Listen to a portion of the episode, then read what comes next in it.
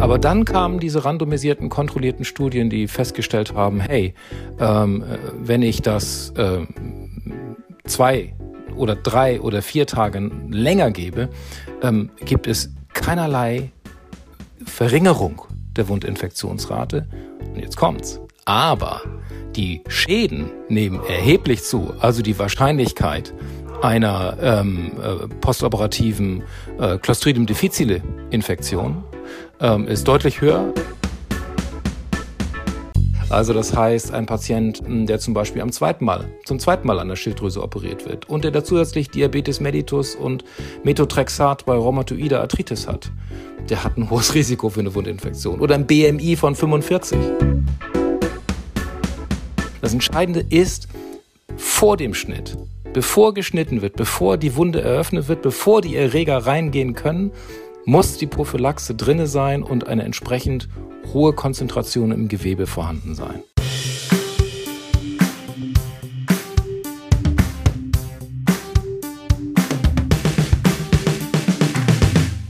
Herzlich willkommen zu Infect It, dem Antibiotika-Podcast für Medizinstudierende und BerufsanfängerInnen. Infect It ist eine Charité-Produktion im Rahmen von RISE Students, einem Projekt von Infect Control. Mein Name ist Sandra Schneider, ich bin Internistin und wissenschaftliche Mitarbeiterin im Institut für Hygiene und Umweltmedizin der Charité. Gemeinsam mit Medizinstudierenden bespreche ich in jeder Folge ein Thema aus der Infektionsmedizin mit einer Expertin oder einem Experten. Thema heute ist die perioperative Antibiotikaprophylaxe.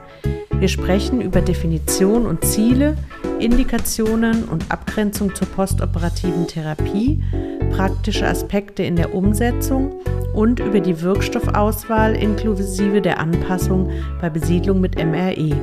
Die Aufnahme stammt vom 13. Mai 2022. Viel Spaß beim Zuhören. Und noch ein Hinweis, der für alle Folgen gilt. Wir setzen immer Kapitelmarken. Das heißt, wenn dir die Folge am Stück zu lang ist, kannst du auch Kapitel für Kapitel hören. Das Feature wird allerdings nicht von allen Plattformen angeboten.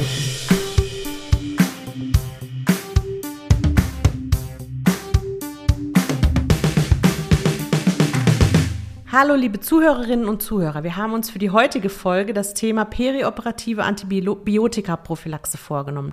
Mein heutiges Frageteam im virtuellen Reihstudio sind äh, Lukas Risse. Hi. Hi Lukas und Felicia Becker. Hallo. Hallo Felicia. Beide waren ja schon bei mehreren Folgen dabei und viele von euch kennen sie wahrscheinlich schon. Lukas, du bist aktuell noch im PJ in Montpellier. Ja, genau. Ist das richtig? Ja. Ähm, genau. Und, äh, gerade im Chirurgie-Tertial tatsächlich auch. Deswegen passt das für mich jetzt gerade umso besser, äh, mit dieser Folge dann nochmal in die Antibiotikaprophylaxe reinzugucken, weil das für uns ja auch ähm, eine große Relevanz hat. Gerade bin ich Ja. in der Bauchchirurgie und da ist das natürlich schon auch wichtig. Ja. Und bist du da auch irgendwie involviert schon mal gewesen? Also Ähm, ja, das ist äh, wird darüber gesprochen? Genau, es wird, es wird äh, abgehakt, quasi, ob es passiert ist, ähm, wird darüber gesprochen. Ähm, es ist so, dass das System quasi so ist, dass man als extern im OP zugeteilt ist. Ähm, und deswegen von der organisatorischen äh, drumherum gar nicht so viel mitbekommt, leider. Ja, klar. Genau, also ich aber hab- es wird so Es es wird angesprochen, ich habe ehrlicherweise äh, Mhm. es jetzt noch nicht selber gegeben oder war jetzt auch noch gar nicht selber dabei. Ja, okay. Ähm, genau. Felicia, du bist ähm, mittlerweile im achten Semester. Und hattest du schon mal eine Formulatur in der Chirurgie oder in der Anästhesie? Oder wie es, hattest du schon mal irgendwie Bezug zu Antibiotikaprophylaxe? Äh, ja, tatsächlich eigentlich noch nicht. Also diese praktischen Aspekte in der Umsetzung, so habe ich noch gar nicht so kennengelernt. Aber da wird bestimmt jetzt bald mal eine passende Formulatur kommen. Und wenn wir das dann heute besprechen, dann kenne ich mich da hoffentlich ganz gut mit aus. Okay. Also dein Bezug ist eher so der von der infektiologischen äh, Warte her. Ja, genau. Was ja so ein Interessenschwerpunkt von dir ist. Ja. Okay. Die perioperative Antibiotika-Prophylaxe ist unter Antibiotic Stewardship-Gesichtspunkten ja ein sehr relevantes Thema, denn sie ist einerseits richtig umgesetzt, ein wichtiger Bestandteil der Prä Prävention postoperativer Wundinfektionen. Andererseits weniger klug eingesetzt, kann sie aber zu vielen unnötigen Antibiotikagaben führen, die dann potenziell mehr Schaden als Nutzen bewirken. Und aus der letzten Punktprävalenzerhebung in europäischen Krankenhäusern von 2016 wissen wir zum Beispiel, dass in Deutschland immer noch mehr als die Hälfte der perioperativen Antibiotikaprophylaxen über den OP-Tag hinausgegeben werden, was dann ja gar nicht mehr quasi das perioperativ eigentlich erfüllt. Ähm, und dabei liegt Deutschland tatsächlich im europäischen Vergleich ähm, im Mittelfeld. Also da ist noch ähm, einiges rauszuholen. Und ich freue mich sehr, dass wir als Experten zu diesem Thema heute Professor Christian Eckmann bei uns im Podcast zu Gast haben. Christian, vielen, vielen Dank, dass du uns, dass du dir die Zeit für uns nimmst. Du bist Chefarzt der Allgemein-, Viszeral- und Thoraxchirurgie im Klinikum Hannover-Schmünden und befasst dich schon lange mit infektiologischen Themen in der Chirurgie. In dieser Funktion bist du auch in zahlreichen Gremien vertreten. Wie kommt es, dass du dich als Chirurg so ähm, für die Infektionsmedizin interessierst? Das ist ja gar nicht so üblich. Würde ich jetzt mal so unterstellen. Das, äh, vielen Dank, liebe Sandra, für die netten Worte. Und du hast natürlich völlig recht. Ähm, leider ist die Infektiologie in der Chirurgie völlig unterrepräsentiert. Ich glaube, das hat äh, vorwiegend psychologische Gründe, weil ähm, Infektionen in der Chirurgie meistens mit Komplikationen assoziiert sind. Und Chirurgen neigen dazu, ähm, ihre Erfolge sich anzuschauen und weniger das Nachtgesicht äh, der Infektion, der Komplikation. Und demzufolge gab es nie so richtig viele, die sich dafür interessiert haben. Bei mir war es eher Zufall. Ich habe da meine Doktorarbeit über nekrotisierende Weichgewebeinfektionen gemacht und hatte da einen Mentor, der mich da so ein bisschen eingeführt hat. Und dann kam äh, das alles so nacheinander. Erst äh, gab es ein Projekt mit dem Robert Koch Institut, dem Staphylokokkenzentrum in Wernigerode über MRSA, das damals ein großes Thema war bei Wundinfektionen. Ähm, dann schließlich äh, war ich äh, Mitglied einer Kommission des der ACDC für die Modalitäten der perioperativen Prophylaxe. Da haben wir so eine Art Konsensus in für die europäischen ähm, Länder in, in Stockholm zusammen in drei Sitzungen gemacht. Und ja schließlich und endlich, wenn man es auf die Prophylaxe mal reduziert, weil andere Dinge wie intraabdominelle Infektionen interessieren mich natürlich auch, ähm, bin bin ich jetzt gerade fertig geworden als Mitglied einer äh, europäischen Leitlinie von der ESCMID, also der Europäischen Gesellschaft für klinische Mikrobiologie und Infektionskrankheiten über die perioperative Prophylaxe bei Patienten, die mit resistenten Erregern kolonisiert sind. Ähm, es ist einfach ein Thema, das einem Chirurgen jeden Tag im OP und außerhalb des OPs begegnet. Deswegen finde ich das äh, besonders spannend und besonders wichtig ähm, und ja, freue mich einfach, dass, äh, dass man so nach und nach dann auch so ein bisschen in den Gremien und national, international so ein bisschen was bewegen konnte. Ja, und wir sind super froh, dass wir dich hier haben, so als den Experten in Deutschland, würde ich mal so sagen. Und es ist ja auch ein super Zeitpunkt, weil du sagtest jetzt gerade, ähm, dieses Papier von der, ähm, von der ESCMIT ist jetzt fertig geworden. Da kommen wir bestimmt später auch noch drauf. Ähm, dann steigen wir jetzt mal ein mit den Fragen. Felicia Lukas, was wollt ihr wissen? Ähm ja, also jetzt gerade ganz am Anfang ähm, dieses Wort von der perioperativen Antibiotika-Prophylaxe. Da ist ja die Definition, dass das während beziehungsweise davor passiert. Ähm, was ist quasi so das große Ziel dahinter oder warum macht man das? Ja, ja. Ja, eigentlich ist perioperative Prophylaxe eine von, ich will nicht sagen unzähligen, aber vielen Maßnahmen, die das Ziel hat, postoperative Wundinfektionen zu vermeiden. Da gehören Dinge dazu, die was mit der Chirurgie zu tun haben, also die gleiche Operation minimalinvasiv durchgeführt, hat viel weniger Wundinfektion, als wenn sie offen durchgeführt wird. Kolonresektion, sogar Hernien, bei Hernien ist das so. Ähm, dann gibt es Faktoren, die was mit der Anästhesie zu tun haben, ähm, während der Operation einen guten Glukoselevel zu halten oder perioperativ eher ein bisschen mehr Sauerstoff dem Patienten zukommen zu lassen. Dann hat natürlich die Infektionskontrolle eine, eine Bedeutung. Also es ist ein echtes Crossover-Thema, postoperative Wundinfektionen. Und eine von diesen Maßnahmen, die evidenzbasiert mit dem höchsten Niveau belegt sind, wo man sagen kann, Checkbox, ja, das verringert Wundinfektionen, das ist bei, sag mal, vielen, nicht allen, aber vielen Eingriffen die perioperative Antibiotikaprophylaxe. Und wie läuft das dann direkt ab? Ja, also ähm, die Modalitäten oder besser gesagt ähm, die die die die Denk die Denkweisen, die Prozesse müssen standardisiert sein, sonst bringt das nichts. Also ähm, es hat keinen Sinn, so wie früher, als ich ein junger Arzt war, dass der Chirurg im letzten Moment mit irgendeiner Flasche eines, irgendeines Antibiotikums reinkommt.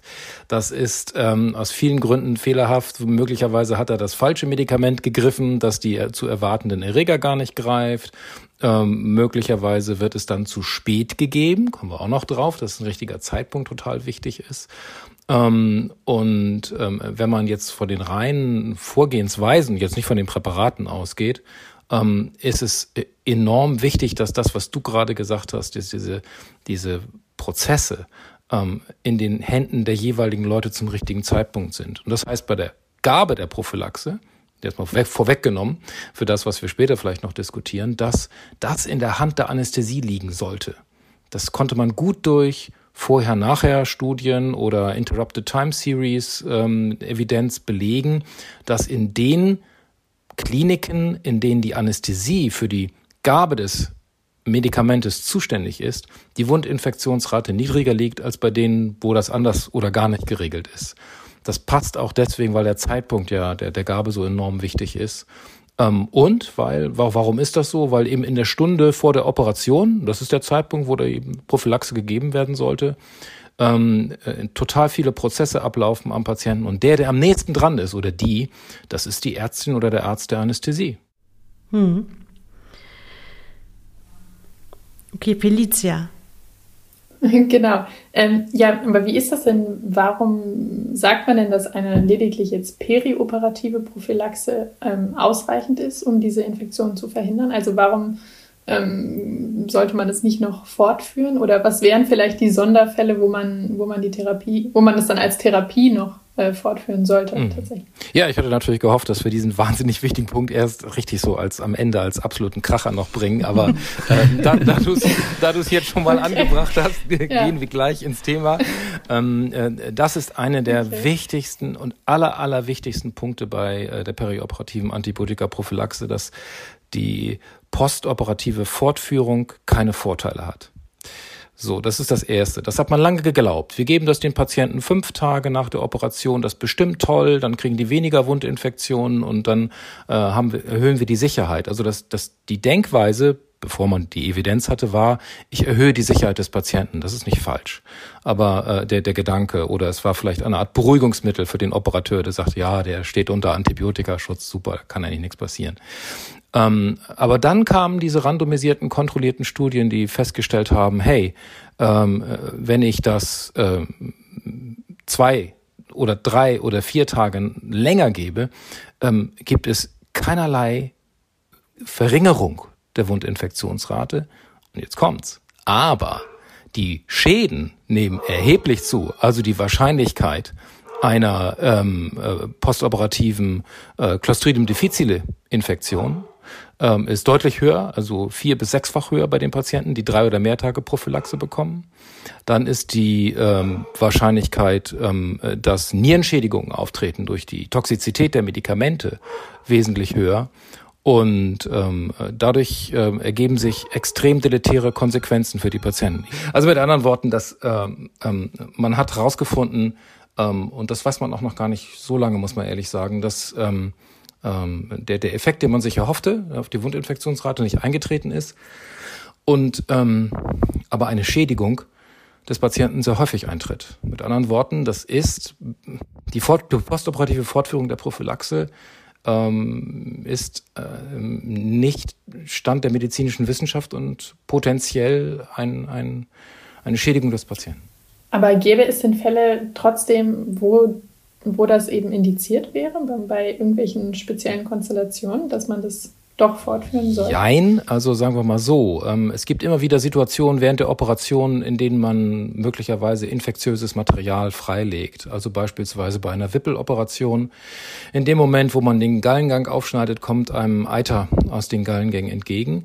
Dann ist das aber keine Prophylaxe mehr, was man postoperativ gibt, mhm. sondern eine Therapie einer Cholangitis, einer einträgigen Cholangitis. Das ist okay. Das kann man und sollte man auch tun.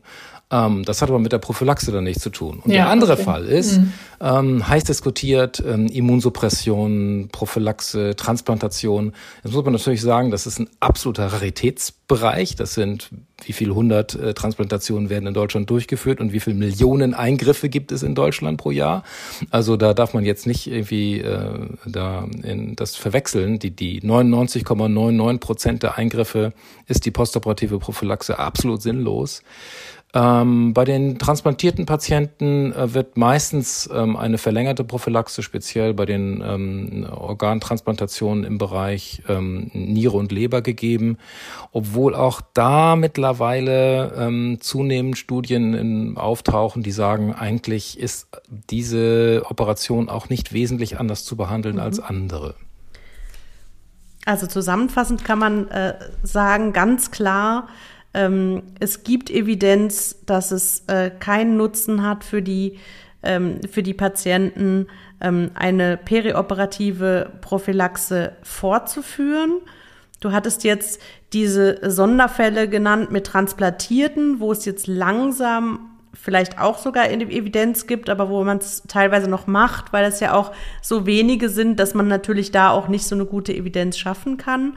Ähm, und ansonsten gibt es Fälle, wo man postoperativ Antibiotika einsetzt, aber das dann eben aufgrund einer Infektion, die man perioperativ gesehen hat, ähm, und dann eigentlich sozusagen switcht von der Prophylaxe zur, zur Therapie.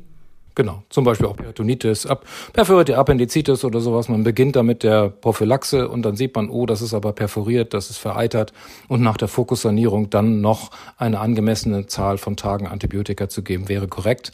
Hat dann aber, wie gesagt, mit der Prophylaxe nichts mehr zu tun. Das ist mhm. dann Therapie. Lukas.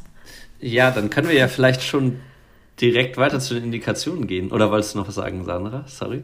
Nö. Nee, okay, perfekt. Also wenn, wenn, wenn, wenn es für, für, Christian so okay ist, dass wir weitergehen schon? Absolut, ja. sehr gerne. Ja, ja, na ja. klar. Perfekt. ähm, ja, da wollte ich nämlich fragen, wann äh, oder bei welchen Fällen äh, kommt es zu dieser perioperativen Antibiotikaprophylaxe? Also da gibt es ja wahrscheinlich unterschiedliche Kategorien, die man sich das anguckt. Also ähm, wenn man sich jetzt mal die Wunde anguckt, bei welchen Kontaminationen würde man das da machen? Ja, das ist ein sehr guter Punkt. Ähm, es gibt eine, sagen wir, seit vier Jahrzehnten bewährte Klassifikation, eine Einteilung in saubere Eingriffe, sauber kontaminiert, äh, kontaminiert und ähm, schmutzig, dirty, heißt ja tatsächlich diese Klassifikation. Und da gehen wir vielleicht von unten nach oben. Dirty ist schon wieder Infektion, das ist dann in dem Sinne keine Prophylaxe, fällt also raus. Ähm, durch große Registerstudien hat man herausgefunden, dass saubere Eingriffe diejenigen sind, bei denen die Wundinfektionsrate unter oder um ein Prozent liegt. Das ist so Schilddrüsenchirurgie in der Allgemeinchirurgie, das kann Hüftgelenkersatzchirurgie sein. Ähm, dann gibt es sauber kontaminierte und kontaminierte Eingriffe. Da liegen die Wundinfektionsraten so bei fünf, manchmal sogar über zehn Prozent. Und ähm, da ist der Effekt der perioperativen Prophylaxe rein statistisch gesichert. Das kann man dann ausrechnen, äh, eine NNT, Number Needed to Treat, wie vielen Patienten muss man eine Prophylaxe geben, um eine Wundinfektion zu verhindern. Und das ist zum Beispiel bei einer Kolonoperation am Darmkrebs oder sowas, ist die NNT 4. Das ist also nur vier Patienten brauchen die Prophylaxe, um eine Wundinfektion zu verhindern. Das ist ein sensationeller Wert.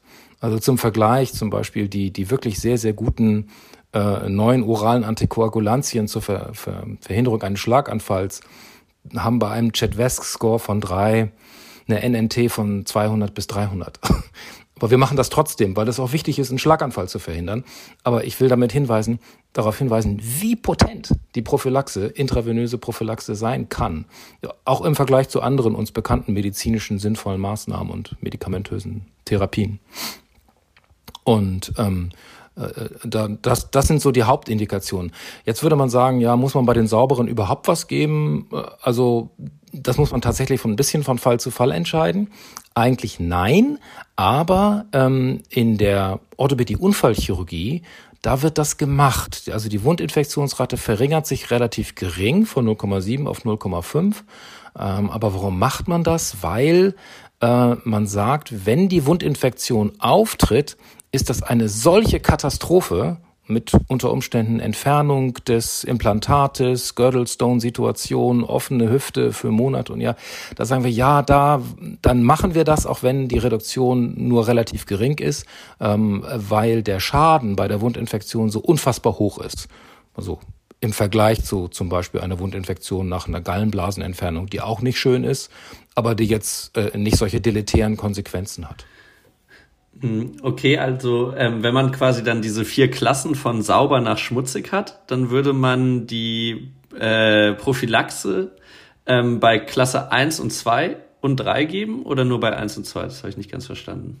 Bei 2 bei zwei und 3 auf jeden Fall. Also sa sauber kontaminiert und kontaminiert. Und bei 1, ja, also wie gesagt, äh, eingriffsspezifisch. Also wie gesagt, Orthopädie-Unfall ja. Oder kann man auch machen, risikospezifisch, also individuell. Das ist ein ganz, ganz interessanter Punkt, die Individualisierung der Prophylaxe.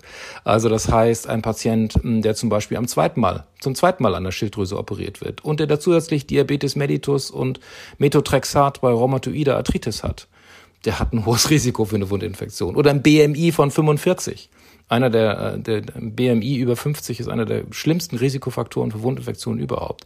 Solchen Patienten würde ich immer eine Prophylaxe geben, auch bei sauberen Eingriffen. Okay. Also man guckt dann mehr auf die Patientenfaktoren und die OP-Faktoren und entscheidet dann. Ja, ja.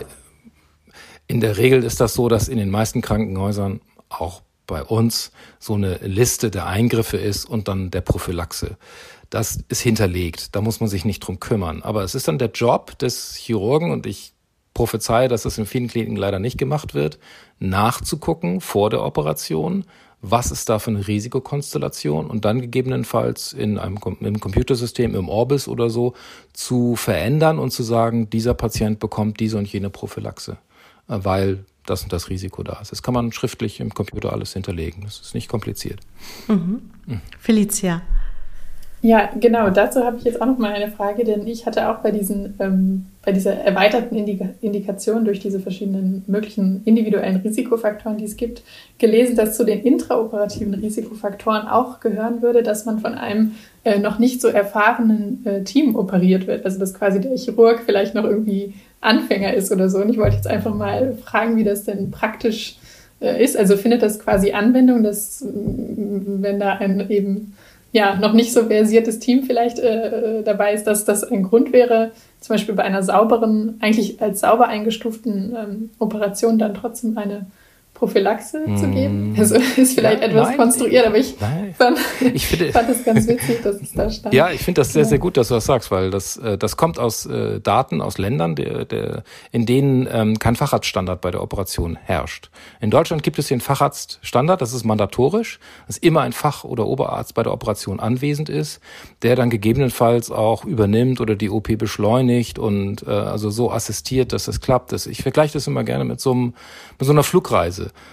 Also äh, wenn der Co-Pilot das äh, macht, dann würde man ja auch nicht als Gast akzeptieren, dass die äh, Reise zwei Stunden länger dauert, weil er es das erste Mal macht, sondern man will pünktlich in Lissabon landen. Ne? Und so muss das auch bei der OP sein. Und dieser Standard existiert in Deutschland, das würde ich behaupten wollen. Ähm, nicht, weiß nicht, wie flächendeckend das ist, aber es gibt hier keine Beginners, die die Eingriffe selbstständig durchführen.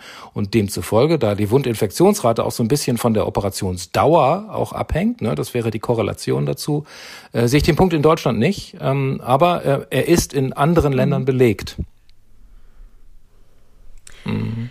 Da haben wir Glück bei uns. Ja, immer in Deutschland operieren lassen. Sehr gut. Oder, oder in Frankreich, in Montpellier, Lukas.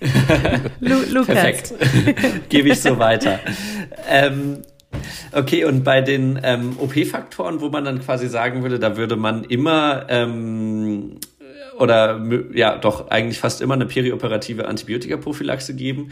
Das ist sowas wie dann, äh, wenn man große Implantationen ein, also große Implantationen vornimmt und dann nicht will, dass sich das infiziert. mhm. oder? Genau. Also ja. das habe ich also, verstanden. Gibt's, ja, wie gesagt, gibt es ja bitte. Gibt's, gibt es da noch andere äh, Operationen, wo man das immer machen würde? Ja, also auf jeden Fall bei ähm, viszeralchirurgischen, bauchchirurgischen Eingriffen, weil da die Wundinfektionsrate so hoch liegt. Warum ist das so? Das ist natürlich, es wurde oft behauptet, ja, die Operateure, die sind aber schmutzig, die arbeiten nicht richtig. Nein, die, die Erreger, die das auslösen, sind das sind so Enterobacterales und so.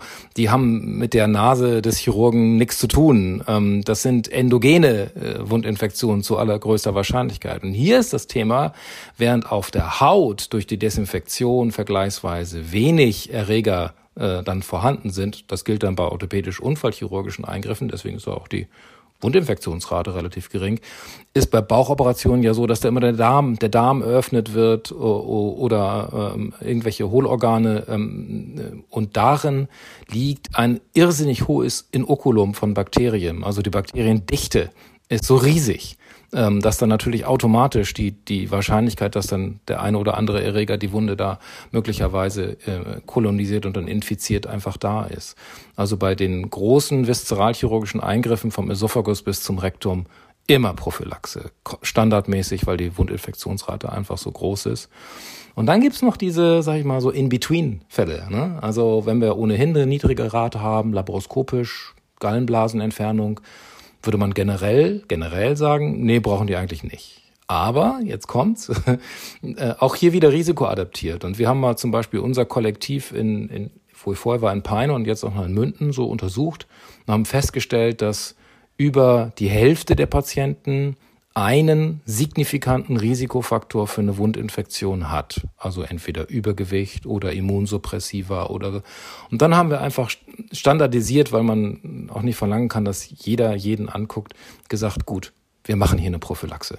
Wir machen das, äh, weil wir zu viele Risikopatienten haben. Das ist so ein Transplantationszentrum auch in Hanmünden. Also da, da kommen einige an, die äh, in einem immunologisch schlechten Zustand sind und die dann eine ganz normale Operation vor sich haben. Und da haben wir festgestellt, das sind so viele, da machen wir eine generelle Prophylaxe. Aber es wird auch Krankenhäuser geben, die sehr viele normale Menschen mit Gallenblasenerkrankungen operieren äh, und die brauchen dann keine perioperative Prophylaxe. Also das heißt, ähm, nochmal ähm, zusammengefasst, es gibt eigentlich äh, drei, ähm, drei ähm, Faktoren, also die Wundkontaminationsklasse, die OP-Faktoren ähm, und die Patientenfaktoren. Und bei der Wundkontaminationsklasse ist sauber kontaminiert und kontaminiert gibt man immer. Und Schwierig wird's dann eben ähm, bei der Klasse 1, also bei der, bei der aseptischen, ähm, wo man sich eben fragen muss, kommen weitere Faktoren dazu, also OP-Faktoren wie eben eine OP, wo man etwas implantiert und wo eine Infektion auch sehr, sehr schwerwiegende Folgen haben könnte. Da ist man dann großzügiger. Ähm, oder eben, wenn der Patient selber Risikofaktoren mitbringt. Und äh, dieser dritte Grund ist eben der, du hattest ja auch schon gesagt, das andere findet man in der Regel ähm, schon in den, in den internen Leitlinien im, im Krankenhaus, wo eigentlich jedes Krankenhaus ja auch aufgerufen ist, so etwas zu etablieren. Aber ähm, diese Patientenfaktoren, ähm, außer jetzt bei euch zum Beispiel für diese Gallenblasen-OP, da muss man noch mal ähm, oder sollte man möglichst noch mal selber dann auch überlegen. Exakt, exakt. Und da, da sprichst du gleich was an äh, mit, mit den SOPs oder den Leit lokalen Leitlinien. Die werden ja von den mittlerweile flächendeckend von den Stewardship-Teams hoffentlich ähm, bestimmt. Aber gibt es aber wahrscheinlich auch nicht überall solche Teams, weil es auch noch gar nicht so viele Antibiotics Stewardship-Experten gibt. Okay, ähm, ähm, das wissen wir auch sehr genau. Das haben wir auch bei dieser Geschichte damals mit der ECDC in Stockholm rausgefunden. Ähm, die Krankenhäuser, die ein funktionierendes Stewardship-Team haben, das sich mindestens einmal im Jahr trifft und die Wundinfektionen bespricht, Erreger, Häufigkeit und so weiter, die haben wesentlich weniger Wundinfektionen als die Krankenhäuser, die darauf nicht achten, sondern das einfach so frei Schnauze machen. Also es passiert dann schon viel auf der strukturellen Ebene und, äh, und gar nicht eben auf der individuell ärztlichen Ebene dann. Genau, die strukturelle ja. ist die Basis. Die, die, die individuelle Entscheidung ist dann später auch noch eine, würde ich sagen, sehr differenzierte Form mhm. äh, der Infektiologie. Ähm, aber die Struktur muss erstmal stimmen, sonst klappt das ganze andere auch nicht. Ja. Felicia, Ja, vielleicht noch ein ähm, Aspekt, der vielleicht noch zu diesem Thema passt. Ähm, es gibt ja da so einen Risikoindex von der National Nosocomial Infections Surveillance. Ähm, spielt der denn praktisch eine Rolle oder wie wird dieser, also wird er dann quasi berechnet dann für jeden Patienten oder genau, welchen Stellenwert hat, hat dieser ähm, Risikoindex? Äh, einen sehr gering, ganz ehrlich, wird nicht berechnet. Ne? Also okay. äh, die, die allermeisten Krankenhäuser wissen, glaube ich, nicht mal, dass es diesen Score gibt. Ähm, er ist äh, okay, okay ist gut, äh, ist auch äh, extern validiert, also das ist alles äh, schön und gut, aber ähm, äh, nicht so pragmatisch. Also am Ende des Tages mhm. äh, brauchen wir für die meisten der Operationen, und das ist wirklich, wie gesagt, es werden verdammt viele Operationen, wie viel, Millionen von Operationen jedes Jahr in Deutschland durchgeführt, äh, brauchen wir einen sehr, sehr pragmatischen ähm, Ansatz und der ist einfach ähm, äh, auf dem Eingriff spezifisch erstmal gegeben. Ja, nein. So. Auch mit den Substanzen, kommen wir vielleicht auch noch drauf, was man da so nimmt und so. Ähm, und, und dann geht's weiter. Aber der NNES-Score mm, spielt keine Rolle, um nüchtern zu sein. Okay. Lukas. Ja, ähm, dann, um zum nächsten Punkt zu kommen, vielleicht schon. Ähm, also quasi diesen Überpunkt, wie setzt man es um? Also ähm, wir hatten ja gerade schon gesprochen, dass der äh, Anästhesist oder die Anästhesistin das Antibiotikum geben sollte oder vielmehr diese, sich mit dieser perioperativen äh, Antibiose beschäftigt. Ähm, wann soll das so circa passieren und wie läuft das so ab? Ja, also ähm, es, es ist entscheidend ist für die aller, allermeisten Präparate, die man gibt, ähm, gibt's, äh, dass man das ungefähr so zwischen eine Stunde und bis kurz vor Beginn des Eingriffs gibt. Das hängt eigentlich im Wesentlichen mit der Halbwertszeit der Medikamente zusammen äh, und der, der Kreislaufzeit. Ähm, das heißt, die, die Medikamente, die man häufig einsetzt für eine Prophylaxe, das sind so Erstgeneration, so Cephalosporine oder so, ähm, die ähm, äh, sind nach intravenöser Injektion, nach drei Minuten haben die einen sehr hohen Gewebespiegel erreicht. Super.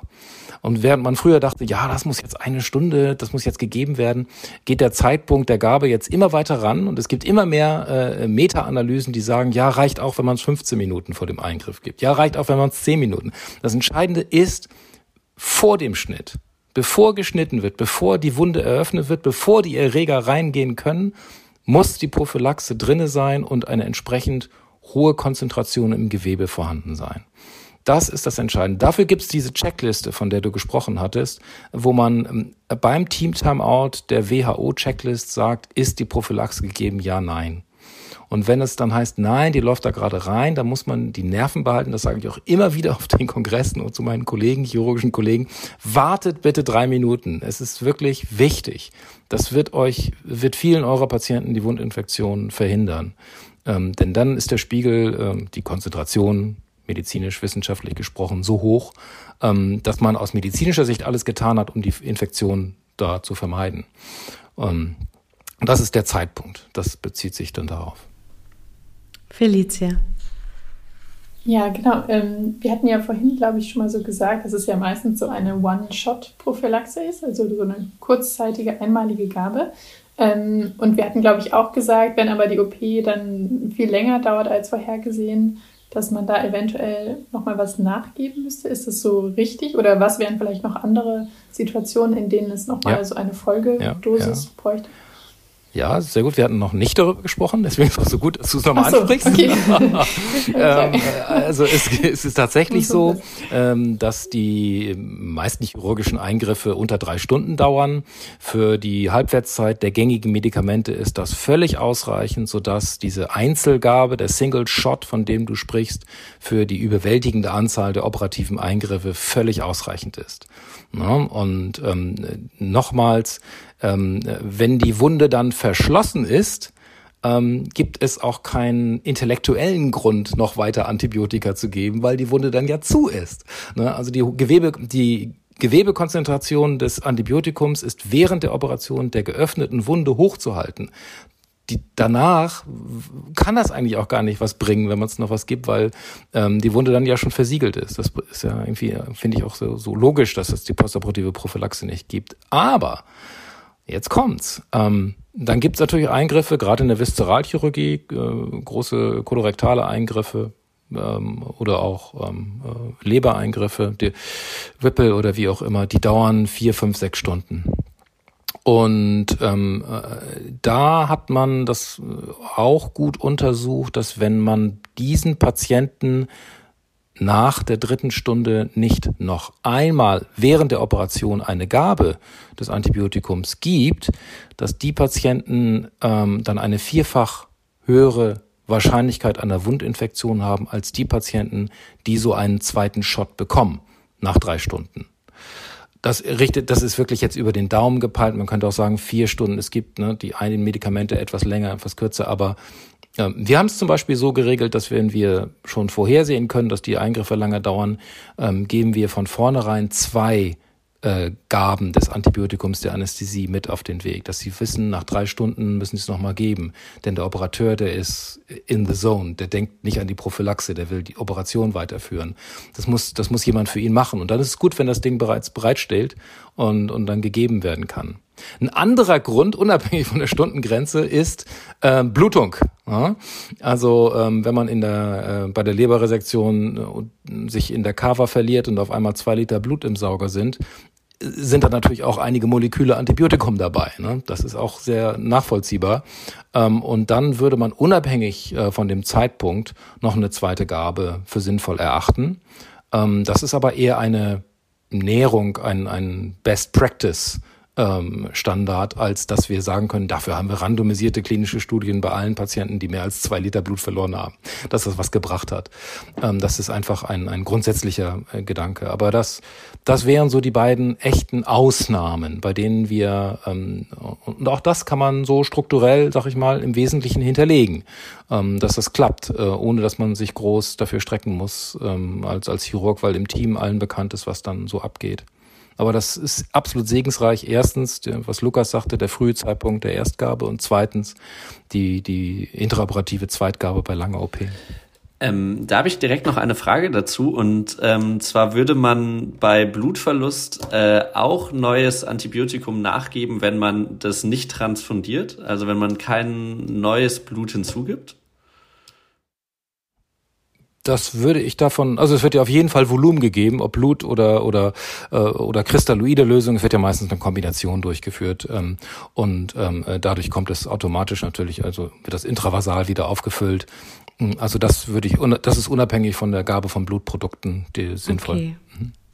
Also praktisch äh, in der Umsetzung hatten wir jetzt genannt, ähm, es ist einmal wichtig, dass der Anästhesist, die Anästhesistin die Gabe macht, dass vor dem Schnitt alles drin ist. Und da hattest du ja eben wirklich von Minuten gesprochen, die, äh, also krass, ne, wie viel das ausmachen kann, wenn man ein paar Minuten dann ähm, wartet.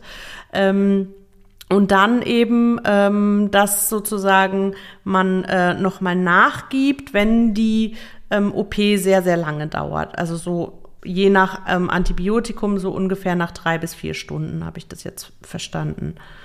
Ähm, oder eben bei großem Blutverlust. Und bei dem ersten hattest du gesagt, da gibt es auch gute Evidenz dazu. Und bei großem Blutverlust macht man es einfach eher aus so einer theoretischen Überlegung heraus, dass da eben der Wirkstoff flöten geht. Ähm, und äh, da gibt man dann auch nochmal nach. Ähm, ich hätte noch eine Ergänzungsfrage dazu. Also der Anästhesist, die Anästhesistin gibt das Antibiotikum. Wer stellt denn die Indikation? Ist es, macht das immer der Chirurg oder ist das unterschiedlich?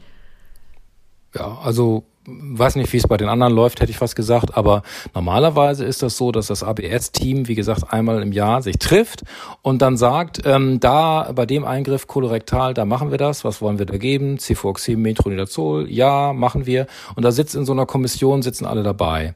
Und ähm, natürlich auch die Chirurgen. Also das ist, würde ich mal sagen, manchmal leider immer noch sehr hierarchisch dominiert. Dann kommt dann irgendein charakterstarker Chirurg und sagt, also da will ich unbedingt auch eine Prophylaxe, obwohl das gar nicht äh, indiziert ist. Ähm, das ist manchmal schwierig, sich da durchzusetzen, speziell wenn das Chefärzte sind. Da muss ich meine eigene Disziplin mal angreifen, ähm, die, die da von Gott gegeben meinen, sie müssten jetzt bestimmen, welche Antibiotika gegeben werden und wann und so. Das ähm, finde ich ist nicht der Fall oder sollte, sollte nicht der Fall sein. Aber es ist tatsächlich so, ähm, dass die eingriffsspezifische Indikation eigentlich interdisziplinär vorher schon geklärt ist. Das heißt, alle wissen, dass bei einer Lungenresektion eine Prophylaxe gegeben wird. Das ist schon klar. Und dann muss man eben noch das Medikament dann bestimmen. Das ist meistens auch klar und deutlich in Deutschland, aber in vielen anderen Ländern nicht. Aber ähm, die, die Indikation wird interdisziplinär festgelegt und leider eben manchmal auch interpersonell. Okay. Und, und wenn man jetzt zusätzlich diese ähm, patienteneigenen Risikofaktoren beachten will, das wäre dann quasi das To-Do der Chirurgie oder macht man das auch interdisziplinär mit den Anästhesisten zusammen? Ja, ehrlich äh, ist es so, dass ich tatsächlich, ich hatte es ja schon ange oder ihr hattet es am Anfang angesprochen, leider relativ wenige Chirurginnen und Chirurgen für infektiologische Dinge interessieren so dass man von deren Seite eigentlich nicht sehr viel Engagement grundsätzlich erwarten kann. Ähm, aber mittlerweile hat sich die Anästhesie dieses Themas angenommen und äh, ist da in der Vorreiterrolle. Und ähm, wenn sie nicht schon Standard selbst festgelegt haben, dann machen das gute Anästhesieärzte so, dass sie schmeichelnd vorher beim Chirurgen sagen, guck mal, der hat, der ist doch, der hat ein BMI von 50, da haben wir jetzt mal die Prophylaxe gegeben, ist doch okay. Ja, ja, ist okay. ja, AnästhesistInnen sind ja sowieso Meister der Kommunikation würde ich mal sagen. Ne? Nicht, also, nicht alle. Nicht alle, aber, ja klar. Okay. aber, aber wir sind äh, eine verschworene Truppe. Alles, alles gut. Okay, gut. Ähm, bevor wir diesen Themenpunkt ähm, abschließen, ähm, wollte ich noch, ähm, dass wir vielleicht einmal kurz auf so ähm, Antibiotika zu sprechen kommen, die man nicht ganz schnell reinlaufen lässt. Dass, das, dass wir das auch einmal gesagt haben, ne? dass man das mitbedenken muss bei bestimmten ähm, Präparaten. Also wo man halt früher anfangen muss. Weiß da jemand von euch, Lukas, äh, Felicia, weiß da jemand vielleicht eins? Eigentlich stelle ich ja sonst gar nie Fragen an die Studierenden, aber ich mache es jetzt einfach mal, weil die sind mittlerweile so gut, dass ihr seid so gut, dass man euch der auch... Jetzt, das, jetzt hast du es natürlich kalt erwischt. Ja, eiskalt, Sandra. Sehr gut, sehr gut. Jetzt sind Sie, jetzt sind Sie erstmal ruhig. Ja, aber das war tatsächlich auch noch eine Frage von mir, wie das ist, ob denn, also in der Definition quasi der perioperativen Antibiotikaprophylaxe, ob das immer äh, IV sein muss oder ob da auch eben, äh, ja, ob das auch oral eingenommen werden kann. Ja, okay, also Vanko, Vanko also Vancomycin wäre so ein klassisches Präparat, das äh, total langsam infundiert werden muss, über zwei Stunden, äh, vor allen Dingen wegen der Nebenwirkung, weil es bei einer schnellen Infusion zu so einem Redman-Syndrom äh, kommen kann. Und äh, das ist einer der Gründe, weswegen dieses Präparat eben ganz langsam über zwei Stunden infundiert werden sollte. Was es aus meiner Sicht als ein Standardpräparat in der Prophylaxe fast schon disqualifiziert, weil es andere Präparate gibt, die den Job auch machen können, aber das so nebenbei. Genau, nur dass man, wenn, wenn man das mal hat, dass man dann, dass dann, wer jetzt von den, von den ZuhörerInnen Anästhesist, Anästhesistin wird, dass man dann weiß, das darf, sollte einem nicht erst fünf Minuten vorher einfallen. Okay. Dann, genau, und dann hattest du jetzt ähm, was gefragt noch, Felicia, ne, mit oral, ob man auch oral ähm, Genau. Ah. Statt IV gehen. Ja, ja, ja, ja. Das äh, ist eigentlich so ein Hot Topic in der in der Viszeralchirurgie speziell. Also an sich äh, sprechen wir, haben wir hier die ganze Zeit über die intravenöse perioperative mhm. Prophylaxe gesprochen und das ist auch gut so, denn die das ist alles äh, es ist auch, bildet den großen Schwerpunkt bei der allergrößten Mehrheit der operativen Eingriffe. Ähm, aber für die Viszeralchirurgie ist tatsächlich in den letzten Jahren ähm, äh, eine orale Antibiotikagabe hochgepoppt und zwar ähm, Anwendung ist so, dass man am Tag vor der Operation bei kolorektalen Eingriffen viele Patienten immer noch derzeit mit einer Spülung vorbereitet. Das heißt, die Darm wird gereinigt, beispielsweise um während der Operation ein Karzinom besser zu detektieren. Ähm, ursprünglich dachte man auch, das würde weniger Wundinfektionen machen, das ist aber nicht der Fall. Und ähm, dann hat man das teilweise wieder verlassen. Ähm, und dann kam die Kombination von der Spülung vor der Operation am Vortag plus der Gabe bestimmter Antibiotika gegen gramnegative Erreger zum Beispiel. Also Neomycin zum Beispiel ist also das nicht resorbierbares ähm, Antibiotikum ist da häufiger eingesetzt worden. Aber auch Ciprofloxacin, Metronidazol kann man ja auch oral nehmen. Und ähm, dann hat man rausgefunden, äh, erst in Registerstudien, dann in randomisierten klinischen Studien, jetzt auch in der Cochrane-Analyse, dass das tatsächlich die Rate an oberflächlichen und tiefen Wundinfektionen verhindert. Gibt ja so drei verschiedene. Die oberflächliche Wundinfektion, die tiefe, Muskelfaszie und dann die organassoziierte Wundinfektion intraabdominaler Abszess oder dann eben Transplantatinfektion. Das wäre so A3 nach der Klassifikation der CDC, dem Center of Disease Control in Atlanta.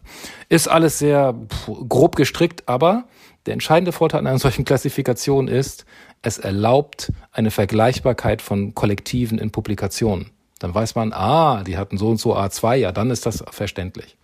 Und ähm, das hat tatsächlich geführt, dazu geführt, dass das verringert ist. Jetzt kommt's aber, ähm, braucht man dafür die Spülung.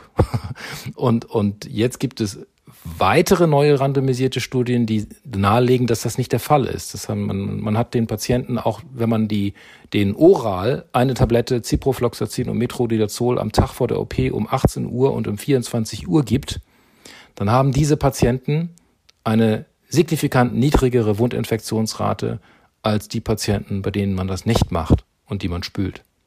Also äh, auf die Spülung kommt's gar nicht an, wahrscheinlich, aber wir haben noch nicht genug Daten, um das definitiv zu sagen.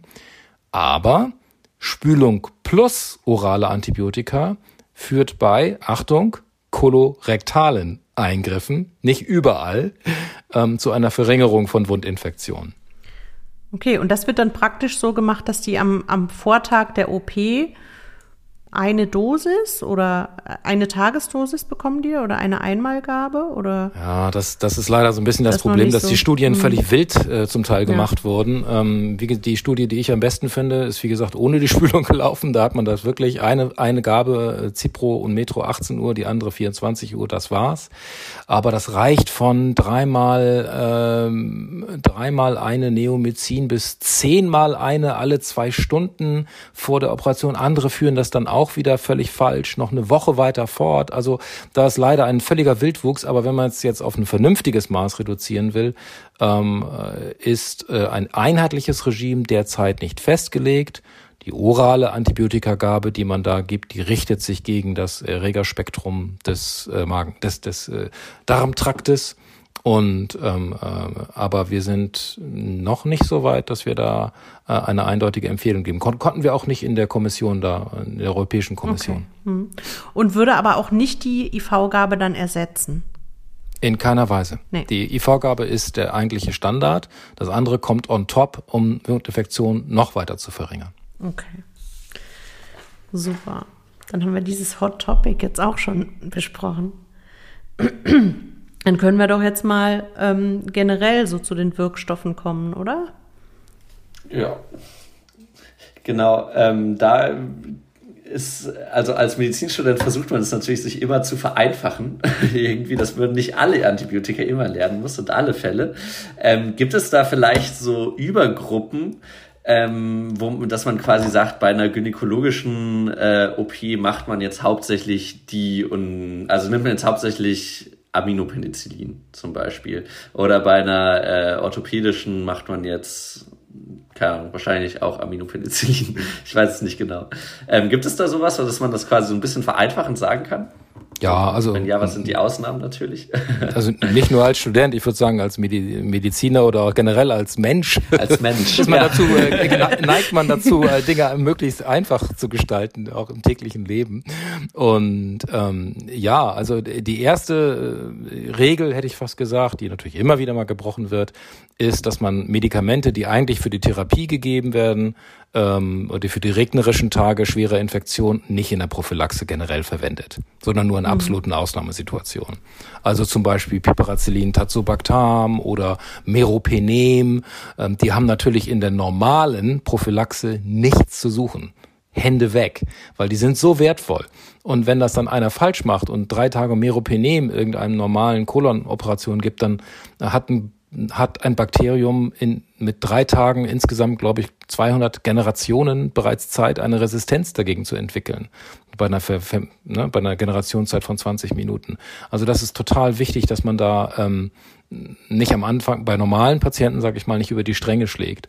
Und das ist, ähm, sondern dass man für die Prophylaxe äh, Basismedikamente verwendet. Und was verstehe ich darunter? Das sind ähm, Cephalosporine der ersten Generation, also Cefazolin zum Beispiel, dass man bei fast allen Operationen anwenden kann, wo grampositive Erreger eine Rolle spielen. Also Hüftgelenkschirurgie, Kniegelenkschirurgie, Schulterchirurgie, der ganze äh, unfallchirurgisch-orthopädische Bereich sind alles grampositive Erreger. Oder Gefäßchirurgie, grampositive Erreger. Da hat man dann mit einem einfachen Medikament, mit, ähm, das total gut anflutet im Gewebe, äh, richtig was, richtig was gelandet. Und da haben wir jetzt, glaube ich, schon, weiß ich nicht, 50 Prozent der deutschen Eingriffe abgefrühstückt mit Cefazolin. Ne? Also das ist schon im Grunde genommen eine super Sache. Und für Patienten mit Ausnahmesituationen kommen wir noch zu, ist was anderes. Und dann ähm, kommen wir zu eingriffsspezifisch ähm, höherwertigeren äh, Eingriffen mit einem völlig anderen Erregerspektrum. Das ist dann die Bauchchirurgie mit äh, Enterobacterales, auch Anaerobian, vielleicht auch Enterokokken, kann auch manchmal äh, Wundinfektionen auslösen. Da ist Cefazolin natürlich leider völlig wertlos. Das bringt nichts, das erreicht die Erreger nicht. zu schwach auf der Brust gegen die Gramm-Negativen. Da müssen wir dann eine Stufe höher gehen und dann Zweitgenerations-Cephalosporin geben, Cefuroxim zum Beispiel, und das mit Metronidazol gegen die Anaerobia kombinieren.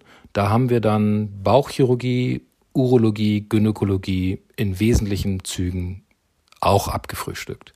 Da äh, sind wir eigentlich gut dabei.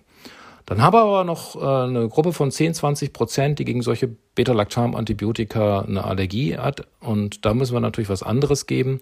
Und da sind wir derzeit immer noch auf die Fluorchinolone bei diesen größeren Eingriffen angewiesen. Die sind in der Diskussion, das wisst ihr, die Toxizitätsdiskussion.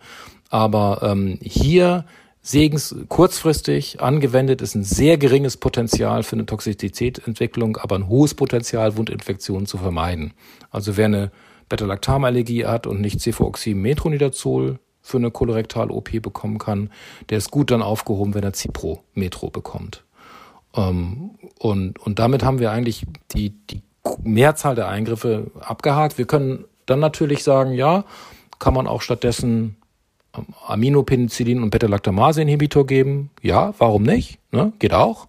Ampicillin, Sulbactam zum Beispiel ähm, oder Amoxicillin Clavulanat, das geht auch äh, bei solchen größeren Operationen.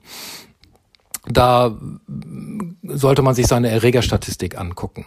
Da gibt es äh, Enterokokkenlücken, ähm, die dann oder eine schlechtere Wirksamkeit gegen E. coli bei manchen Ampicillin, Sulbactam, Antibiotika, die man da gibt. Äh, das muss man lokal sehen, ob das dann sinnvoll ist, das als Prophylaxe zu verwenden oder ob man doch lieber auf das Cefuroxim äh, zurückgreift, was gegen E. coli besser wirkt, aber dafür nicht so gut gegen Enterokokken. Also da sollte man seine Daten eben einmal im Jahr mal angucken und dann hat man das auch. Aber im Wesentlichen spielt sich das, das äh, mit nach wie vor im Bereich von absoluten Basismedikamenten aus äh, ab, die die jeder von euch beiden bestimmt schon mal gehört hat. Und, und, und mit dem man sehr gut zurechtkommen kann und die auch nach 40, 50, 70 Jahren ähm, Prophylaxe immer noch ihre Wirksamkeit bei den allermeisten Patienten haben. Das ist ganz toll. Ähm, ja, ich hätte dazu jetzt nämlich noch mal eine Frage, also zum Stichwort Enterokokkenlücke. Ich habe nämlich, also als ich mich gestern hier so ein bisschen eingelesen habe und ähm, die Leitlinien und so mir dazu auch so ein bisschen angeschaut habe, ähm, habe ich auch gesehen, zum Beispiel bei, wenn das Operationsgebiet jetzt beispielsweise Leber, Pankreas, Ösophagus ist, dass eben dann ähm, im erwarteten Erregerspektrum auch Enterokokken vorkommen. Dann stand aber in der Therapieempfehlung eben Erst- oder Zweitgenerationscephalosporin plus minus Metronidazol. Und dann habe ich gedacht, aber also soweit ich weiß, haben die doch, haben doch beide diese Stoffe eben eine Enterokokkenlücke. Also nimmt man die dann einfach in Kauf oder? Ja, Genau. Ja. Also bei, bei äh, das würde man, wenn man das dieses Regime so durchzieht, äh, dafür in Kauf nehmen. Ähm, die die Haupterregergruppe, so 60, 70 Prozent sind Enterobacterales. Ähm, dann haben wir da auch den KISS-Daten nach tatsächlich so 20 Prozent äh, Enterokokken. Jetzt ist die Frage, sind die Enterokokken in der Wunde einfach mit dabei oder lösen sie sie wirklich aus, diese Wundinfektion? Von Enterokokken wissen wir eigentlich, dass sie eine sehr niedrige kausale Pathogenität aufweisen. Das heißt, dass sie selten echte Infektionen auslösen. Sogar bei echt kranken Leuten. Also anderes, völlig anderes Beispiel ähm, Patienten, die mit Enterokokken, zum Beispiel Vancomycin-resistenten Enterokokken, auf hämatologisch, onkologischen Intensivstationen besiedelt sind, die haben ein Risiko von unter zwei Prozent später auch eine Infektion zu bekommen. Also obwohl die Leute super immunsupprimiert sind, werden die von Enterokokken eigentlich nicht krank. Also total selten. Deswegen ähm, ist immer so die, die Abwägung, ähm, ich würde es von einer Statistik ausmachen. Habe ich auf einmal einen Anstieg der Enterokokken in der Wunde bei Wundinfektionen, würde ich tatsächlich auf Aminopenicillin-Beta-Lactamase-Inhibitor umsteigen, weil die besser sind in den Enterokokken. Ähm, bleibt das aber stabil bei 80, 85 Prozent mit meinen Enterobacteriaceae, da würde ich doch nichts ändern. Und du hattest ja den anderen Punkt auch eben schon genannt, Christian, wenn man, äh, wenn man in einer Region ist oder in einem Haus, äh, wo, es, wo, wo E. coli eine hohe Resistenzrate haben gegen Ampicillin, Sulbactam, äh, dann wäre das dann auch unter Umständen eben auch die größere Gefahr. Ja. Ne? Weil, Exakt. Exakt. Ja. Und wo wir es gerade schon bei Resistenzraten hatten, wie ist das denn dann mit multiresistenten Erreger? Also ähm, passt, wie passt man da das Antibiotikaschema an? Wenn man die erwartet oder mhm. ja. ja, das ist äh, sozusagen wie gesagt äh, die Aufgabe gewesen, die jetzt in ganz ganz heiß, fast noch frisch gedruckt sozusagen. Na, wir haben die Daten erst in Lissabon jetzt auf dem Kongress vorgestellt auf der ECMID ähm, äh, und äh, haben da über anderthalb Jahre äh, dran gearbeitet und Literaturanalyse und alles immer hin und her geguckt. Was machen wir mit diesen Leuten? Denn ähm, es gab ähm, genug äh, Kollegen, die ursprünglich der Meinung waren, und die kriegen das Gleiche. Äh, und aha, das fand ich schon immer komisch. Ähm, also wir haben es hier mit einer Situation zu tun, bei der die Besiedlung mit einem multiresistenten Erreger bewiesen ist. Das ist die Voraussetzung. Wir geben das nicht bei jemandem, wo wir denken, dass das sein könnte, sondern da gibt es via Screening ein Ergebnis. Und das müssen wir gut unterteilen zwischen Gramm positiv und Gramm negativ. Ergebnis MRSA da würden wir, wenn die Operation nicht sofort in dieser Minute laufen soll, erstmal eine Dekolonisation empfehlen. Mit Mupirozin, Nasensalbe, Chlorhexidinwaschung.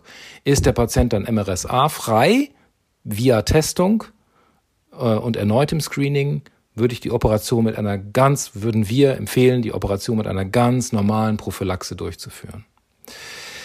Klappt das aber nicht und der Patient bleibt besiedelt und er muss wirklich operiert werden, dann muss man auf Reservepräparate zurückgreifen, wie zum Beispiel das Vancomycin. Das hatten wir hier angesprochen. Ähm, eine elegante Lösung ist das Linezolid, weil es ist halt sehr gute Gewebegängigkeit, äh, exzellente Wirkung äh, äh, gegen grampositive Erreger. Aber es ist eigentlich ein Medikament, das wir, wie gesagt, eher in der Therapie einsetzen, wo wir vorsichtig sein müssen. Ähm, und das Linezolid hat den Vorteil, dass es eben sehr äh, wie die anderen auch so ganz kurz vor der OP gegeben werden kann. Also so pragmatisch einfach besser. Aber es gibt mehr Daten fürs Vanko. So. Okay, also das wäre für die Gramm-Positiven.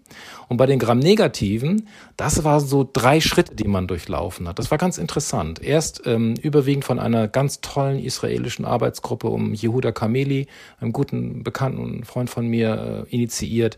Die haben erstmal geguckt, äh, was passiert mit, was passiert denn mit den Patienten, die mit ähm, ESBL bildenden ähm, Enterobacterales, also die 3-MRGN, dieser komischen deutschen Klassifikation nach, die du wahrscheinlich in Montpellier gar nicht siehst, Gott sei Dank, ähm, besiedelt sind. Ähm, was machen wir mit denen? Ja, ähm, das ist eine Klassifikation, die für drei Länder in der Welt gemacht wurde, ne? Deutschland, Österreich, Schweiz. Und damit kann ich nichts anfangen. Als international äh, agierender Arzt ähm, die lachen sich tot, äh, wenn ich über 3-MRGN rede. Ne? Aber äh, das ist jetzt aber auch ein anderes Thema. Aber jetzt sagen, nehmen wir mal so, also 3-MRGN, Besiedelung, was, da haben die festgestellt, ähm, ja, diese Patienten, die dann Cefuoxim Metro, die haben ein, bekommen haben, die haben ein total erhöhtes Risiko einer Wundinfektion gegenüber den Patienten, die den normalen E. coli im Darm haben. Das würde man erwarten, aber musste man erstmal feststellen. Ne? Der nächste Schritt war, dann haben die bei diesen Patienten eine Anpassung fortgeführt. Also wer besiedelt war mit dem ähm, äh, mit dem äh, ESBL E. coli, der sollte Ertapenem bekommen und als Reserveantibiotikum, das wirksam ist gegen ESBL-Bildner. Und ähm, das haben sie auch in einer Studie, die einige Schwächen aufweist, äh, untersucht vorwiegend bezüglich der Compliance-Schwächen. Aber dann ist dabei rausgekommen, ähm, dass wenn man diese Ertapenem-Prophylaxe gibt, äh, bei den äh, äh, wesentlich weniger Wundinfektionen bei den ESBL besiedelten Patienten auftreten, als wenn sie die Standardprophylaxe bekommen. Ähm, und vor allen Dingen auch nicht überraschend, aber wichtig festzustellen, wesentlich weniger ESBL-bedingte Wundinfektionen. So, und das ist die Erkenntnis, die wir gewonnen haben. Wir empfehlen mit moderater Evidenz belegt, das ist so dieses Leitliniengeschwafel, hätte ich fast gesagt, Leitlinien Deutsch oder Englisch. Wir empfehlen mit moderater Evidenz die Prophylaxe bei Patienten, die mit multiresistenten gramnegativen Erregern in der Kolorektalchirurgie besiedelt sind, anzupassen. Mit zum Beispiel Ertapenem. Ähm, und das empfehlen wir auch bei Patienten, die einer Organtransplantation zugeführt werden. Also ähm, Leber- oder Nierentransplantation. Und nur für die. Für die, die da äh, ESBL besiedelt sind und eine Hüftoperation bekommen, gilt weiterhin, das sind grampositive Erreger, die bekommen Cefazolin. Also ähm, ganz wichtig war, wir empfehlen das Screening, um überhaupt rauszukriegen, wer hat das und wir empfehlen die Anpassung nur dann und nur bei Kolorektal- oder Organtransplantation, wenn der Erreger tatsächlich der Resistente nachgewiesen ist. Okay. Und ähm, das äh, kommt, also du sagtest ja, das ist im Druck. Ist es jetzt, ähm, können wir das schon verlinken in unseren Show Notes oder na, ist na, es noch nein, nicht nein, so weit? Nein, nein, nein. Nein, nein leider okay. noch nicht. Das, äh, das, das Draft ist fertig, hätte mhm. so, sozusagen. Das muss dann, ach, das geht dann immer wieder irgendwelche komischen Wege. Ich, ich, ja. ich rede von Monaten, äh, aber die Evidenz wird sich bis dahin ja. auch nicht wesentlich Aber also ein paar Monate wird es dauern, bis man das dann ja, nachlesen kann, sozusagen, dass die ZuhörerInnen das auch wissen. Ähm, gut. Ähm, Habt ihr da Fragen noch zu? Sonst würde ich mal zusammenfassen zu den, ähm, zu den Wirkstoffen. Ja, okay. Also wir, wir hatten gesagt, sozusagen, oder du hattest gesagt, Christian, äh, bei allen OPs, wo wir vor allen Dingen grampositive Erreger erwarten, also alles, wo die Erreger eigentlich über die Haut kommen, also äh, ähm, Knochen-OPs, Herz, ähm, Gefäße und so weiter. Ähm, da nimmt man einfach ein Erstgenerations-Cephalosporin, in der Regel das Cefazolin. Es ist da sehr gut wirksam. Und wenn man dann aber in den Bauchbereich geht, wo man eher mit gramnegativen Erregern ähm, rechnet, aus dem Darm. Ähm, dann muss man ein bisschen breiter werden. Dann nimmt man in der Regel ein Zweitgenerations ähm, äh, Cephalosporin, also das Cefuroxim, kombiniert mit Metronidazol, was dann die Anaerobia auch noch erfasst. Und ähm, alternativ könnte man ähm, ein Aminopenicillin mit Beta-Lactamase-Inhibitor nehmen. Hatten wir auch diskutiert drüber, wann eher was. Da gehe ich jetzt nicht nochmal im Detail drauf ein. Bei einer Penicillinallergie, bei einer echten Penicillinallergie würden ähm, PatientInnen dann auch von Ciprofloxacin, Metronidazol Kombination ähm, profitieren. Und damit hat man den Großteil der OPs dann eigentlich abgedeckt. Und dann haben wir jetzt ähm, noch gesprochen über die Fälle, wo man eine äh, Kolonisation, eine nachgewiesene Kolonisation mit MRE hat. Wenn wir da bei den Gram-Positiven sind, beim MRSA, würde man zunächst einen Dekolonisationsversuch machen. Wenn der erfolgreich ist, eine ganz normale Prophylaxe durchführen. Und wenn der nicht erfolgreich ist, würde man ähm, eine Prophylaxe mit einem MRSA-wirksamen Antibiotikum äh, machen. Also Vancomycin gibt es da ein bisschen bessere Evidenz als Linezolid noch, hattest du gesagt.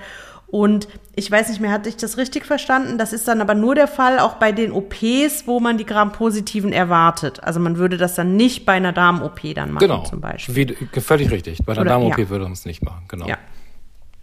Okay, und dann das ganz neue ähm, Hot Topic, die ähm, die multiresistenten Gram-negativen Erreger gibt es dann jetzt ganz neu, haben wir europäische Empfehlungen zu erwarten, weil die Evidenzlage da auch zugenommen hat, ähm, dass man, wenn man ähm, nachgewiesen im Screening eine Besiedlung hat, hier bei den, bei den ähm, OP-Arten, wo gramnegative Erreger zu erwarten sind, dann eben Ertapenem einsetzt oder ein anderes ähm, wirksames Medikament und eben nicht das, ähm, das schmale und sonst sehr gute Cefuroxim, Metronidazol oder äh, Ambicillin, Sulbactam. Genau, vielleicht, vielleicht genau, super, vielleicht mit dem Zusatz, dass wir das deswegen tun müssen, weil wir bis zum heutigen Tage keine effektiven Dekolonisationsregime mit für resistente mhm. Erreger im Magen-Darm-Trakt haben. Ja. Das Problem ist, das Reservoir ja. an resistenten Erregern steigt weiter und weiter und weiter, auch durch die Transmission, die Reisetätigkeit und so weiter. Es ist ja auch, gibt's ja gute Studien, wer eine Woche in Indien Urlaub macht, hat eine 75-prozentige Wahrscheinlichkeit, mit dem ESBL-E. coli wieder zurückzufliegen, auch wenn er nicht im Krankenhaus war und die dann ein halbes Jahr oder länger zu behalten. Also dass, dass die, das Reservoir zeigt, steigt und man kriegt sie nicht durch fäkale Mikrobiomtransfer oder irgendwelche selektive Darmdekontamination hat bisher alles nicht geklappt. Das heißt, man muss was tun. Also man kann die nicht vorher so wie beim MRSA mit Dekolonisation loswerden. Mhm. Weil man halt einfach auch nicht den gesamten Darm einfach mal so, so äh, keimfrei machen kann. Ne? Das auf der Haut ist es natürlich viel leichter zugänglich, die Gram-positiven Erreger. Ja, und die, An die, ja, und die Re Erregeranzahl ist viel geringer. Das reine Inoculum-Effekt, ja, genau. den haben, glaube ich, alle, die ja. diese tollen Studien mit der Dekolonisation am Darm gemacht haben, irgendwie nicht kapiert. Weil das ist 10 hoch 12 Bakterien mhm. oder was pro Quadratzentimeter. Da möchte ich mal sehen, ob da irgendein so Antibiotikum, die, die da wirklich da den Darm sterilisieren kann. Das ist da eine, ein, ein Wishful Thinking, wirklich. Das, äh, und ja, und was das dann auch umgekehrt mit dem Patienten ja, ja. macht. Ne? Ähm, gut, okay, dann haben wir jetzt eigentlich so äh, irgendwie würde ich sagen, das ganze Spektrum ähm, so abgehandelt der perioperativen Antibiotika-Prophylaxen. Habt ihr da jetzt noch ähm, Fragen dazu? An Christian, jetzt ist er da. Klar. Nee, okay. Äh, Christian, hast du noch was ähm, zu ergänzen zu dem, was wir besprochen haben? Weil sonst könnten wir schon zu deiner Take-Home-Message kommen. Ja, ich überlege gerade. Aber eigentlich haben wir, wir haben angefangen mit der Definition, die Ziele, die Indikationen. Ähm, da haben wir viel über Risik Risikofaktoren, haben wir, glaube ich, auch ganz gut besprochen. Ja, dann Modalitäten. Nein, eigentlich äh, Sonderfälle. Alles, alles gut.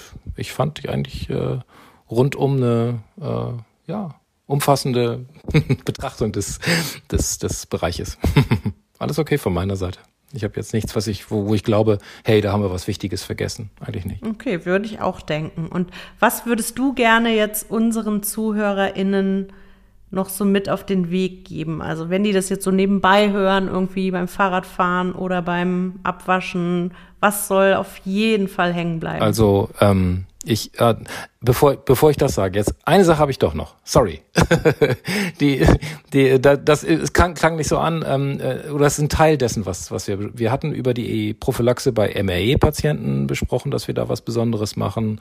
Ähm, und äh, ist, insgesamt finde ich, dass das Konzept der individualisierten Prophylaxe, das, das ist ein ganz äh, enorm wichtiges Thema. Das, das ähm, mhm. zieht sich nicht nur durch bei resistenten Erregern durch, das kann sich auch bei anderen durchziehen. Ich, es gab äh, mehrere äh, Studien, insgesamt sind es jetzt fünf, glaube ich sogar. Es gibt dann wieder mal eine Meta-Analyse. Wenn man fünf Studien hat, gibt es irgendjemanden, der eine Meta-Analyse macht, ist kein Problem. Ähm, die darauf äh, abzielten, wo Kollegen in der Viszeralchirurgie bemerkt haben, oh, wir haben total viele Wundinfektionen, 30 Prozent und mehr. Wie kann das sein? Und wir geben doch Cefazolin und Metronidazol.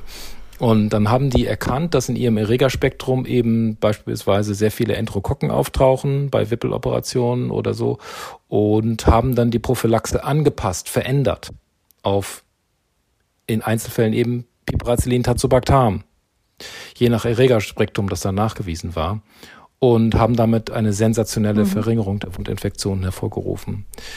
Ähm, das, das äh, wollte ich noch hinzufügen zu dem Thema der individualisierten Prophylaxe. Die bezieht sich nicht nur auf resistente Erreger, wir hatten es so zum Teil angesprochen, sondern eben auch auf ganz normale, mhm. sensible Erreger, dass man immer schaut, ähm, wie, wie, mhm. wie ist die Lage der Wundinfektion. Das ist vielleicht, also Take-Home-Message, genau, genau. Take-Home-Message, ähm, äh, guckt euch eure Daten Wichtiger an. Punkt. Ähm, das ist das allererste. äh, was haben wir für Wundinfektionsraten in der Bauchchirurgie, in der mhm. Gefäßchirurgie? Gibt es über die Zeit irgendwelche Auffälligkeiten? Man muss sich jetzt nicht jede Woche treffen. Es reicht einmal im Jahr. Mit anderen Worten, Punkt eins, dieses re regelmäßige Treffen und Auswerten ist Gold wert. Ähm, Punkt zwei, ähm, Indikation festlegen, dass der Patient, der richtige Patient das Antibiotikum bekommt und dass man nicht über alle das Gleiche schüttet, sondern eine Entscheidung trifft, ob überhaupt eine Prophylaxe notwendig ist und wenn ja, welche, dass man sich zu 90, 95 Prozent in Deutschland an totale Basismedikamente halten kann und damit dem Patienten sehr, sehr segensreich eine Wundinfektion äh, dort verhindern kann, dass man durch kleine Maßnahmen, rechtzeitige Gabe kurz vor der Operation, zweiter Shot während der Operation, ähm, auch Wundinfektionen richtig gut verringern kann. Und vielleicht der allerwichtigste Punkt, hört auf mit der postoperativen Gabe von Antibiotika als Prophylaxe. Es bringt nichts, es schadet nur, es ist eine Körperverletzung, muss man eigentlich sagen, ähm, weil der, der, der Segen oder der Nutzen in, keinem Weise, in keiner Weise bewiesen ist, der Schaden aber sehr gut bewiesen ist. Ähm, und wenn man diese fünf Punkte vielleicht, das war so ein Fünf-Punkte-Plan, den wir mal von der Deutschen Gesellschaft für Allgemein Viszeralchirurgie entworfen haben, so äh, mit sich trägt und, und in seinem Mikrokosmos des Krankenhauses ähm, umsetzt, dann, dann gehört die perioperative Antibiotikaprophylaxe hm, zu den wirksamsten Maßnahmen der Verhinderung einer Infektion überhaupt. Super Schlusswort, würde ich sagen. Also vielen, vielen Dank. Ich danke euch. Das, war, das hat sehr viel Spaß gemacht. Großen Spaß vielen gemacht. Dank. Danke. Ja. ja, vielen Dank. Ich fand es auch sehr interessant. Prima. Dankeschön. Gleichfalls.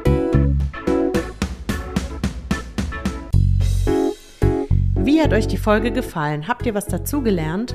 Schreibt uns gerne euer Feedback per Mail an rei-info.charité.de, direkt über unsere Website www.rei-projekt.de/students oder auf Twitter. Noch besser, füllt gleich unseren kurzen Evaluationsbogen zur Folge aus, den wir in den Show Notes und auf unserer Website verlinken. Infected ist eine Produktion des Instituts für Hygiene und Umweltmedizin der Charité mit Unterstützung des Instituts für Infektionsmedizin und Krankenhaushygiene des Universitätsklinikums Jena, des Instituts für Hygiene und Mikrobiologie der Universität Würzburg sowie ExpertInnen aus der praktischen Infektionsmedizin und Medizinstudierenden der Charité. Der Podcast ist Teil des Projekts Reihe Students und wird gefördert vom Bundesministerium für Bildung und Forschung im Rahmen des Konsortiums Infect Control.